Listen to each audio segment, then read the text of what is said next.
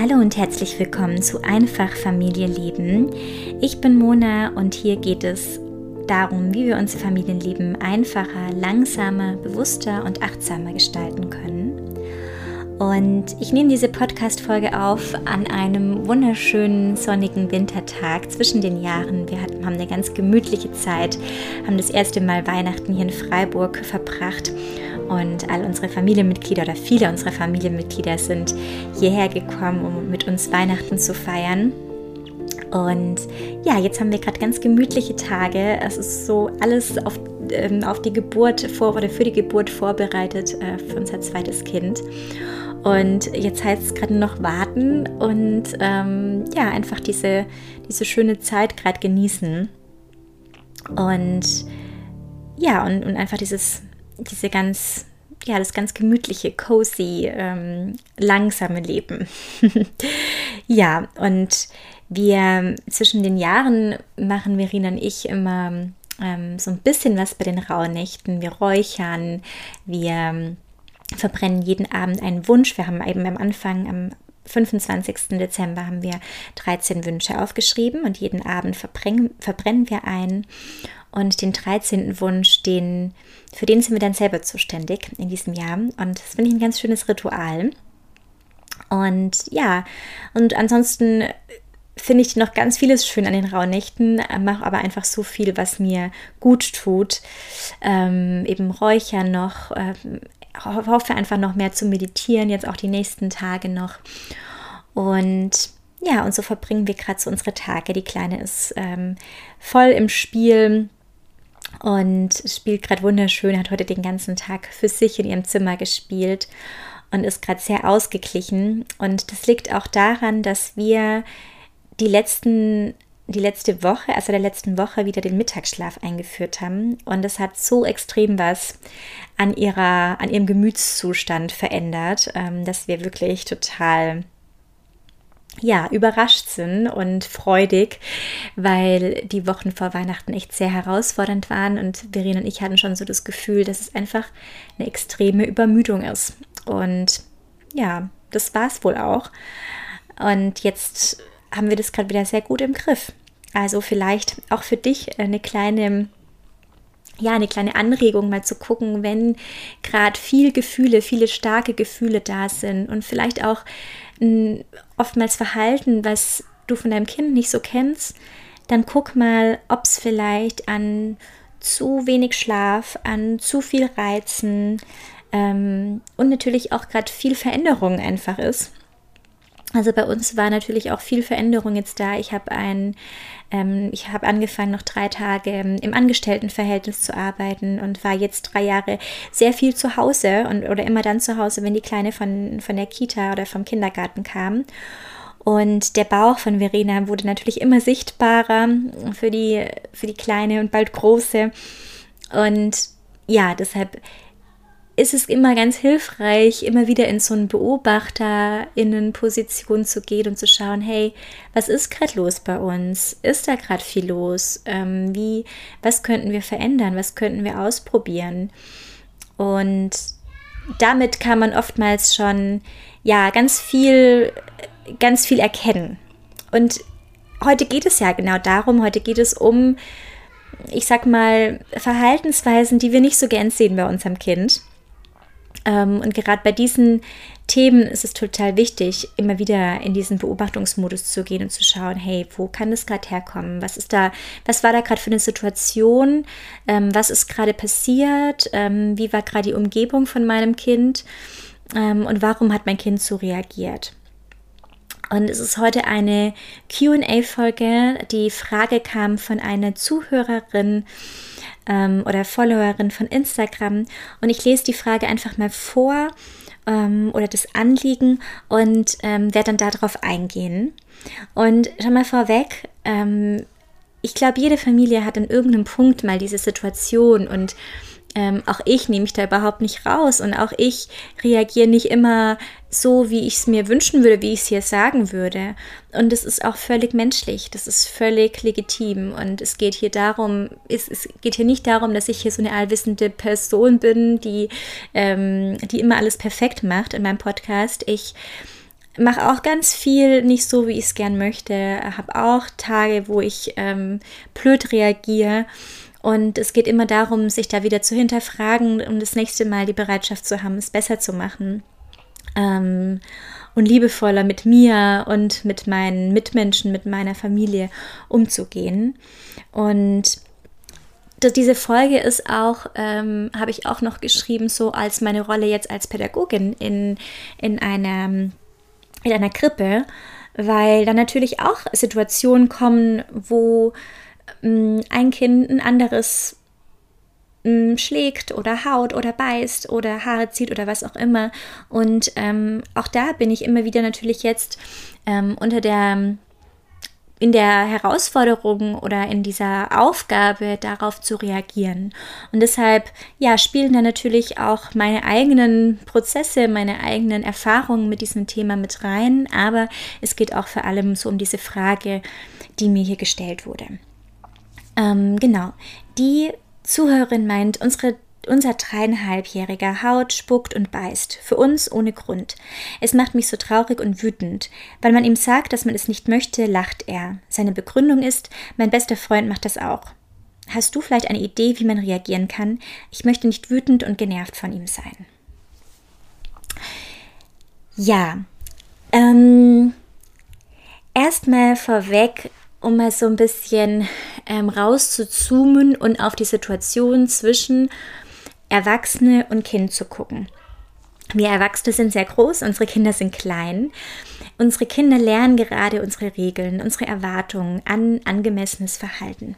Sie haben ein Entwicklungsbedürfnis, dass sie ihren Willen zum Ausdruck bringen und sie haben ganz wenig, wenn überhaupt, bis zu einem gewissen Alter Impulskontrolle. Und wenn diese komplizierten und auch sehr kraftvollen Dynamiken im Spiel sind, ähm, ist die Frage, warum nehmen wir Erwachsene dann oftmals das Schlagen, das Beißen, den Widerstand oder auch eine Weigerung unseres Kindes oder unseres Kleinkindes persönlich? Das ist eine Frage genauso an mich, weil bei mir passiert es genauso, aber das ist eben dieses, ähm, ich möchte nicht wütend genervt sein. Ja, das ist eigentlich eine Reaktion, dass wir mh, mm, ja etwas persönlich nehmen, dass wir uns davon angegriffen fühlen. Wir werden getriggert, wir werden wütend, frustriert, haben vielleicht auch Angst. Ja, solche Reaktionen, solche Verhaltensweisen machen auch Angst und verlieren möglicherweise die Perspektive und gehen in diesem Konflikt auf das Level unseres Kindes. Also wir liefern uns quasi ein Kopf-an-Kopf-Rennen. Im schlimmsten Fall fühlen wir uns als Eltern so getriggert, dass wir ebenfalls mit Gewalt reagieren oder versuchen in irgendeiner Weise die Kontrolle zurückzugewinnen, zum Beispiel indem wir harte Regeln festlegen, indem wir das Kind beschämen, bestrafen, um eben eine in Anführungszeichen Lektion zu erteilen. Oder vielleicht gehen wir auch in die entgegengesetzte Richtung, dass wir aus Angst vor der Konfrontation mit unserem wütenden Kind oder auch aus Angst vor unserer eigenen Wut geben wir nach. Wir kommen ins Zögern, wir schwanken, vielleicht weinen wir auch ähm, aus Verzweiflung ähm, oder selber aus Wut oder bitten unser Kind Mitleid mit uns zu haben. Und während die Reaktionen alle im Moment das Problem möglicherweise irgendwie ähm, ja, vermindern oder wirksam erscheinen, verschlimmern die langfristig das Verhalten eher. Kinder spüren, wenn die Führungskräfte, das sind wir Eltern, äh, auf die sie sich verlassen, die Kontrolle verloren haben und sich dadurch weniger sicher fühlen. Strafen erzeugen Angst, erzeugen Misstrauen. Und alternativ wird auch unsere Zurückhaltung, mh, unser Rückzug, ähm, auch eben diese dieser Rückzug, diese Grenze festzulegen, führt, führt auch dazu, äh, zu Unbehagen, zu Unsicherheit oder auch zu noch mehr Testen. Und letztlich scheitern diese Antworten, weil sie nicht auf das Bedürfnis eingehen, das alle Kinder durch ihr Fehlverhalten zum Ausdruck bringen, und zwar Hilfe. Wenn kleine Kinder Verhalten wie Hauen, Beißen, Haare ziehen und so weiter zeigen, dann brauchen sie unsere Hilfe. So einfach ist es. Aber ja, wie helfen wir ihnen da dabei? Mm, Also der erste Punkt für mich wäre hier, eine Perspektive zu geben und eine Haltung zu zeigen. Wenn wir das unangenehme Verhalten unseres Kindes als die Bitte nach Hilfe sehen können, dann ist unsere Rolle und auch unsere Reaktion viel klarer. Wir als erfahrene, als reife Erwachsene können aussteigen aus diesem Kampf und Hilfe leisten. Denn für einen Kampf braucht es immer zwei Personen. Wir haben immer die Möglichkeit, nicht einzusteigen bzw. auszusteigen, weil wir die Ressourcen in uns haben. Das hat unser Kind noch nicht. Und dann sehen wir auch, dass Reaktionen wie, wie kannst du mir sowas antun, wo ich doch alles für dich tue, wir machen doch den ganzen Tag alles nur für dich oder warum hörst du nicht zu, das bringt alles nichts. Das bringt uns nicht weiter, weil bei all diesen Aussagen gehen wir in den Opfermodus und wir nehmen das Verhalten unseres Kindes persönlich. Und dann kommunizieren wir und setzen das durch, was uns wichtig ist. Also das ist eben das, was wir für eine Haltung auch hier zeigen. Es fällt dir schwer, nicht zuzuschlagen, also helfe ich dir, indem ich deine Hände halte. Das ist unser Denkprozess dabei. Kann auch, können auch die Worte sein, die wir nutzen zu unserem Kind, aber können auch ähm, einfachere Wörter sein. Es könnte auch heißen, ich lasse dich nicht schlagen. Du bist verärgert, dass ich mein Handy weglegen musste, als du damit spielen wolltest. Ich weiß. Oder ich lasse nicht zu, dass du mich beißt. Das tut weh. Ich muss dich absetzen und etwas holen, das du sicher beißen kannst. Das können alles Worte sein, die ihr, die du mit deinem Kind nutzt in diesen Momenten. Der zweite Punkt ist, Anker zu sein. Wir helfen unserem, unserem Kind und lassen es dann zu, dass es eine emotionale Reaktion zeigt, weil Kinder dabei auch Hilfe brauchen. Die Hilfe, die sie brauchen, ist ein Anker, das heißt unsere geduldige Anwesenheit, unsere Empathie, während sie diese Welle sicher überstehen, diese Welle an Gefühlen. Und wenn die Welle vorübergeht, brauchen sie jemanden, der die Gefühle anerkennt, der vergibt, versteht, loslässt, damit sie es dann auch können, damit sie auch dieses Gefühl, ähm, diese Welle an Emotionen loslassen können. Und dann brauchst du eine ruhige Antwort. Das Schöne an einer ruhigen, hilfsbereiten Einstellung ist, dass es unserem Kind ermöglicht, sich zu entspannen, weil es weiß, dass wir Eltern oder wir pädagogischen Fachkräfte ihm oder ihr den Rücken frei halten. Es ist überzeugt, dass, dass wir Anker sind, geduldige LehrerInnen, die mit allem klarkommen, was ihnen in den Weg gestellt wird, mit einer relativen Leichtigkeit, so gut es eben geht. Und mit dem Wissen, dass wir Eltern dabei helfen oder auch Bezugspersonen, ähm, pädagogische Fachkräfte, dabei helfen, damit umzugehen. Bei den Verhaltensweisen, mit denen sie selbst nicht umgehen können. Um, und dann fühlen sich die Kinder sicher, Fehler zu machen, wachsen zu dürfen, selbstbewusst zu lernen. Also was funktioniert ist, das Kind sofort zu stoppen. Mehr Aktion, weniger reden. Sehr wenig darüber sagen. Und dann direkt loslassen und gegebenenfalls auch bereit sein für die nächste Situation. Also wenn wir zum Beispiel in einer Spielsituation sind, wo wir wissen, dass unser Kind oftmals einfach diese, diese Verhaltensweisen zeigt. Kind stoppen, weniger reden, ähm, einfach eben die Hand zu stoppen und dann bereit sein für die nächste Situation. Und wenn es zu viel wird und zu überfordernd ist und wir ähm, nicht noch mehr begleiten wollen oder können, dann gehen wir aus der Situation. Und zwar respektvoll nehmen wir unser Kind aus der Situation. Ansonsten sind wir bei unserem Kind und helfen in der Situation. Wir nehmen die Hand, wenn es schlagen will, aber wir nehmen es nicht komplett hoch, als könnte es die Situation nicht selbst lösen. Weil das wäre übertrieben. Das ist eine Überreaktion, die dem Kind zeigt, du kannst mit der Situation nicht umgehen, ich bin nicht sicher, ähm, ich habe Angst ähm, in dieser Situation, sondern es geht darum zu zeigen, ich bin da. Ich werde kein Schlagen, kein Beißen, kein Haare ziehen und so weiter zulassen. Wenn ich etwas übersehe, entschuldige ich mich genauso bei meinem Kind und auch bei dem anderen Kind. Es tut mir leid, dass ich nicht da war, um dir zu helfen. Und es geht dann eben darum, wahrzunehmen, was ist. Und das ist unser Kind, dass unser Kind merkt, dass wir sehen, wie sie sind und dass wir im Team mit ihnen sind. Kämpfen, Grenzen testen, das ist alles ein ganz normaler Teil der Entwicklung, die ganz wichtig ist.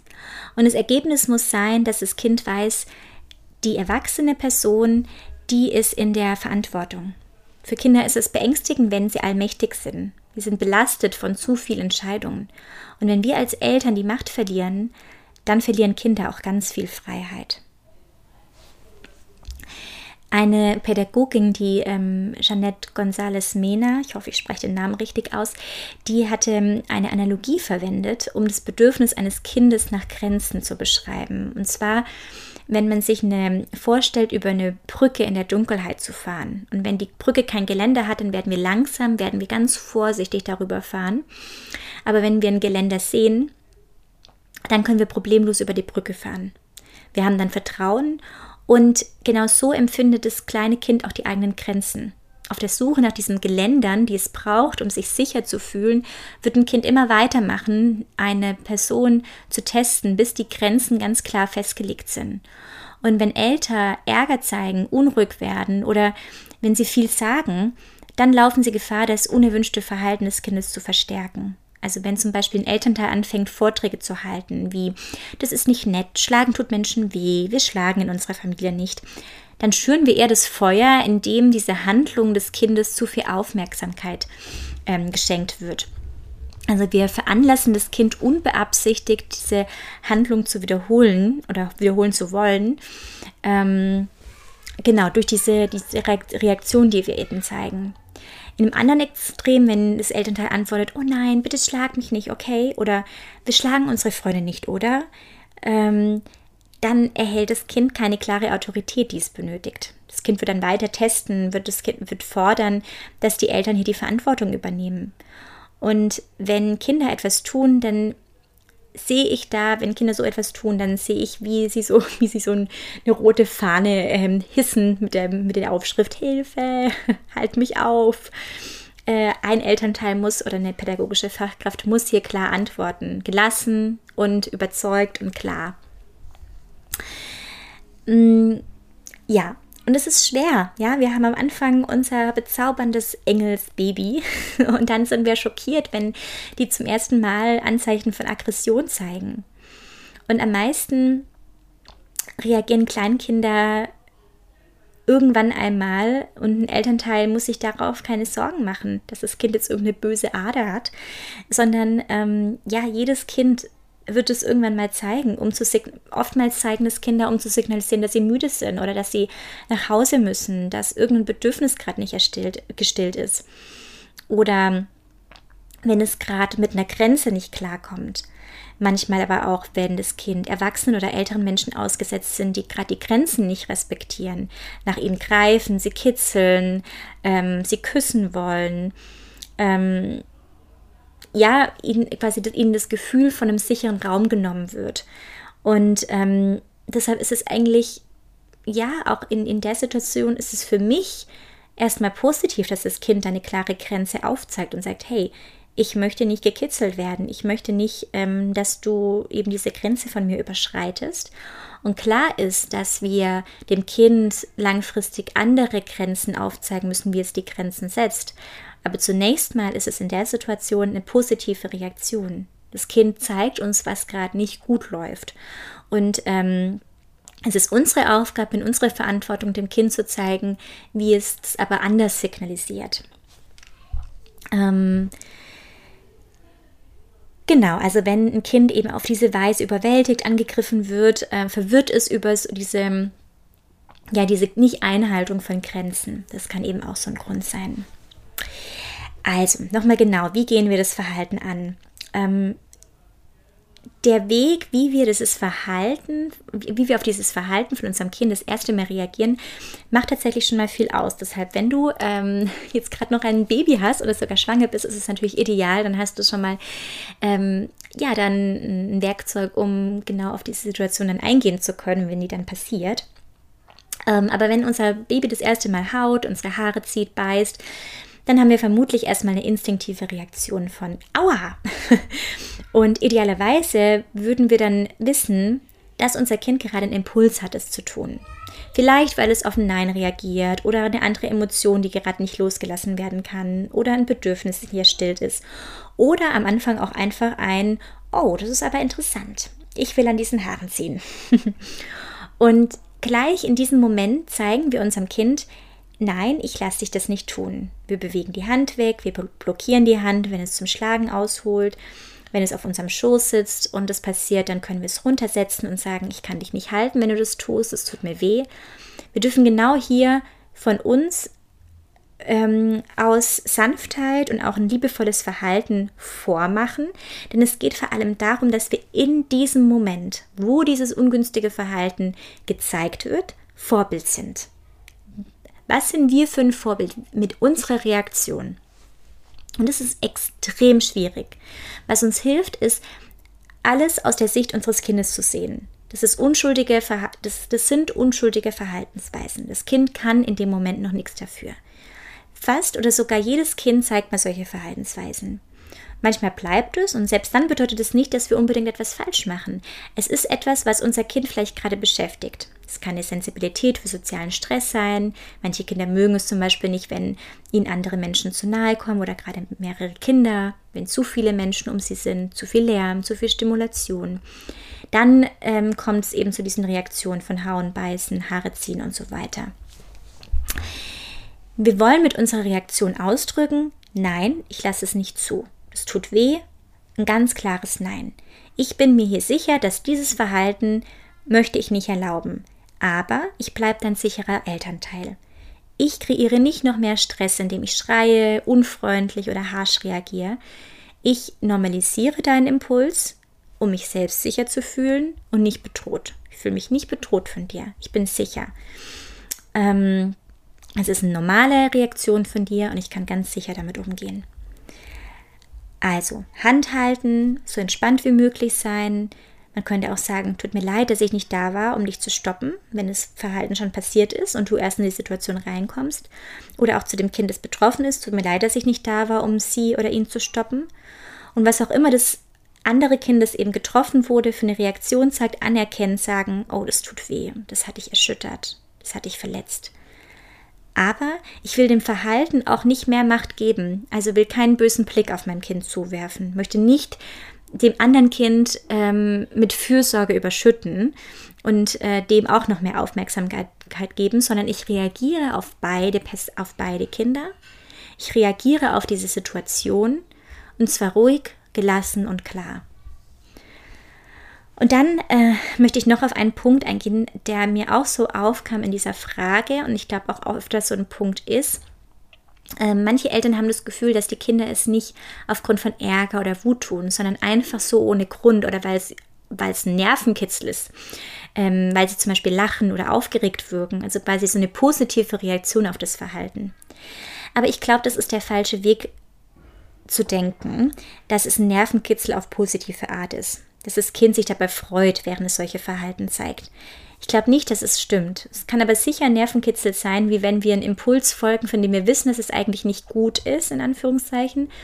Meistens ist es aber kein Verhalten, bei dem wir wirklich Freude empfinden. Wenn wir so über das Verhalten unseres Kindes denken, dann werden wir uns sicher innerlich distanzieren von ihm oder von ihr und wir sehen sie als jemand, der so anders ist als wir, was sie mögen, was sie nicht mögen, ähm, was für Verhalten sie zeigen. Und das ist gefährlich, weil unsere Kinder genau das Gegenteil brauchen. Sie brauchen uns, dass wir ihnen die Sicherheit geben mit unserer sanften Ich bin da, ich sehe dich Reaktion. Und zu spüren, mein Elternteil ist da. Mein Elternteil schützt mich, ich fühle mich sicher, ich fühle mich akzeptiert und verstanden in meinem Verhalten. Und das ist unfassbar schwer und es ist vor allem schwer, wenn wir glauben, dass es unserem Kind Spaß macht. Also ähm, ich glaube, davon von dem Gedanken können wir uns verabschieden. Es macht das Kind wird es immer wird immer einen Grund dafür haben, das zu tun. Und es wird sicher kein ich habe Spaß daran sein. Zunächst mal, genau. Also im normalen Fall. Genau. Und ich bin da, um mein Kind zu stoppen. Wenn ich die Hand sehe, kann ich die klar und sanft greifen und stoppen. Und ich muss ich, bin, ich muss in diesen Situationen meinem Kind etwas beibringen, was es noch nicht weiß. Ich muss meinem Kind helfen, es schützen und andere Kinder beschützen.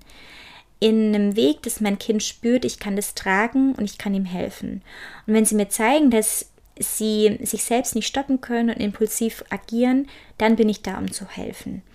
Und es ist einfach so wichtig, dass Kinder genau diese Sicherheit in ihrer Beziehung mit uns, egal in was für einer Beziehung das ist, ob das jetzt ähm, als pädagogische Fachkraft, als Elternteil, als Großelternteil ist, ähm, ja, aber das zu spüren. Ich hoffe, das ja, war hilfreich, diese Gedanken von mir, ähm, ja, die Impulse. Und würde mich total freuen, wenn dir die Podcast-Folge gefallen hat, dass du sie auf iTunes, dass du diese, diesen Podcast auf iTunes oder auf Spotify bewertest.